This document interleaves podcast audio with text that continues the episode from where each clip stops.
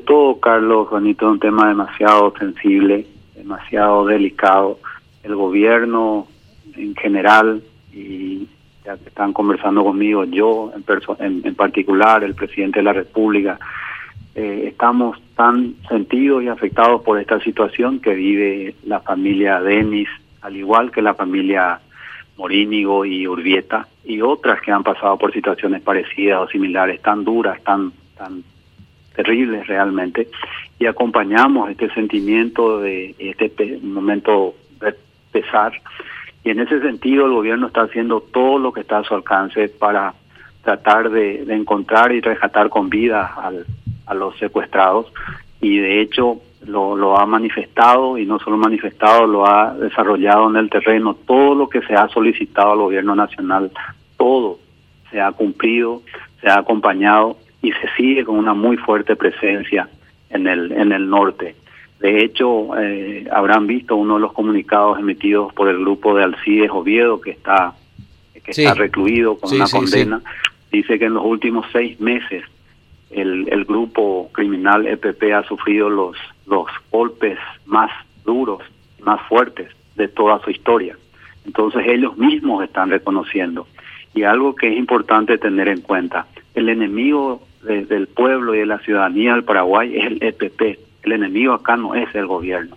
Eso es algo que hay que tener en cuenta. Y en ese sentido, ya hace varios meses se le ha transmitido eh, a, la familia la posición del gobierno nacional con relación a la mediación de esta organización humanitaria de carácter privado. Eh, no es una, una organización internacional. Los miembros de la Asamblea son ciudadanos suizos y se rigen por el derecho civil suizo. Así que eso es importante tener en cuenta también. Es una organización humanitaria de carácter privado. Y ellos pueden intervenir en dos situaciones específicas, en situaciones de conflictos armados, cosa que no es, nosotros no tenemos un conflicto armado, y también en situaciones de otros casos de violencia bajo el umbral de conflicto armado. Eso tampoco es, porque tiene que ser una situación de violencia colectiva y permanente. Nosotros no tenemos eso en la República del Paraguay. Entonces, la mediación solamente se da en ese tipo de casos y de situaciones. Han estado y están en Sudán, en Sudán del Sur, en Yemen, en Siria, en Ruanda, con una experiencia bastante triste realmente. Entonces, la situación es que las condiciones no están dadas para la participación de esta organización humanitaria en este momento en carácter de mediadores. Su participación podría dar una un enfoque equivocado de lo que es este grupo criminal y les podría estar otorgando una condición de beligerante, cosa que no la tienen. Ellos apuntan a llegar al poder a través de todo esto y nosotros no estamos en condiciones de darles esa oportunidad, no le vamos a dar y sí se está haciendo todo el esfuerzo para encontrar con vida al señor Denis. Ahora, una cosa, canciller, para que la gente entienda qué es el qué es el estatus de beligerante. ¿Podría explicarle de manera sencilla a la gente qué significa tener estatus de beligerante y por qué están en contra de eso eh, en el gobierno? Porque básicamente, Carlos, eso estaría otorgando un derecho de sentarse a la mesa a negociar de igual a igual con el Estado paraguayo y eso no no es factible, no, va a ser posible, Carlos. Es un grupo criminal. Exacto, Juanito. Un grupo criminal que tiene que responder por sus actos según nuestras normas penales y no en base a acuerdos internacionales o, normas que inclusive podrían llegar al perdón, ¿verdad? Al armisticio. Vemos lo que pasó en Colombia, por ejemplo, que hoy las FARC son un partido político.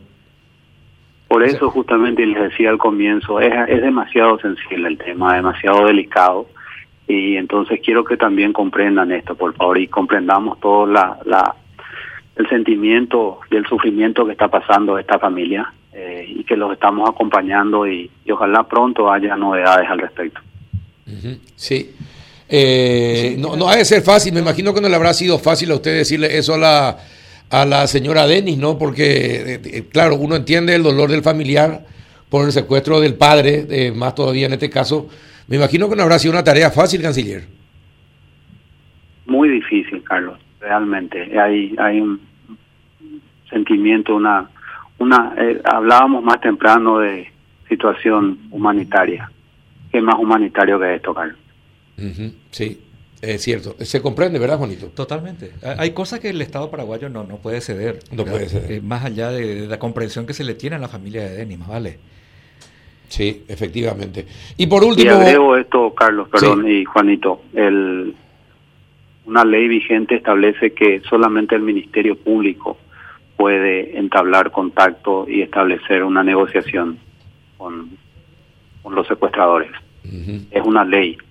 Si, si interviene otro otra organización u otro u otra entidad, estaríamos violando una ley también. ¿Eso quiere decir, canciller, que la iniciativa de la iglesia, por ejemplo, tampoco estaría dentro de lo que se encuadra en la norma o de lo, lo de la iglesia es una simple mediación? Es una mediación, es, es diferente otra vez. Correcto. Es diferente. ¿En qué sentido diferente? Y se está recurriendo a una, a una institución reconocida por todo el pueblo paraguayo. Ustedes saben que la Iglesia Católica tiene una influencia muy fuerte en toda la ciudadanía, en la población de nuestro país, en la, región en realidad, pero estamos hablando del Paraguay y por eso es, es una situación diferente, es un concepto diferente. Y claro, y yo creería, no sé si me equivoco, canciller, que también en, en los, supongamos que es, intervenga la Iglesia Católica, los resultados de esa mediación tampoco tendrían carácter vinculante porque nuestras normas establecen otro tipo de mediaciones y hay un órgano exclusivo designado por la Constitución. Es así, efectivamente, Juanito, tal cual.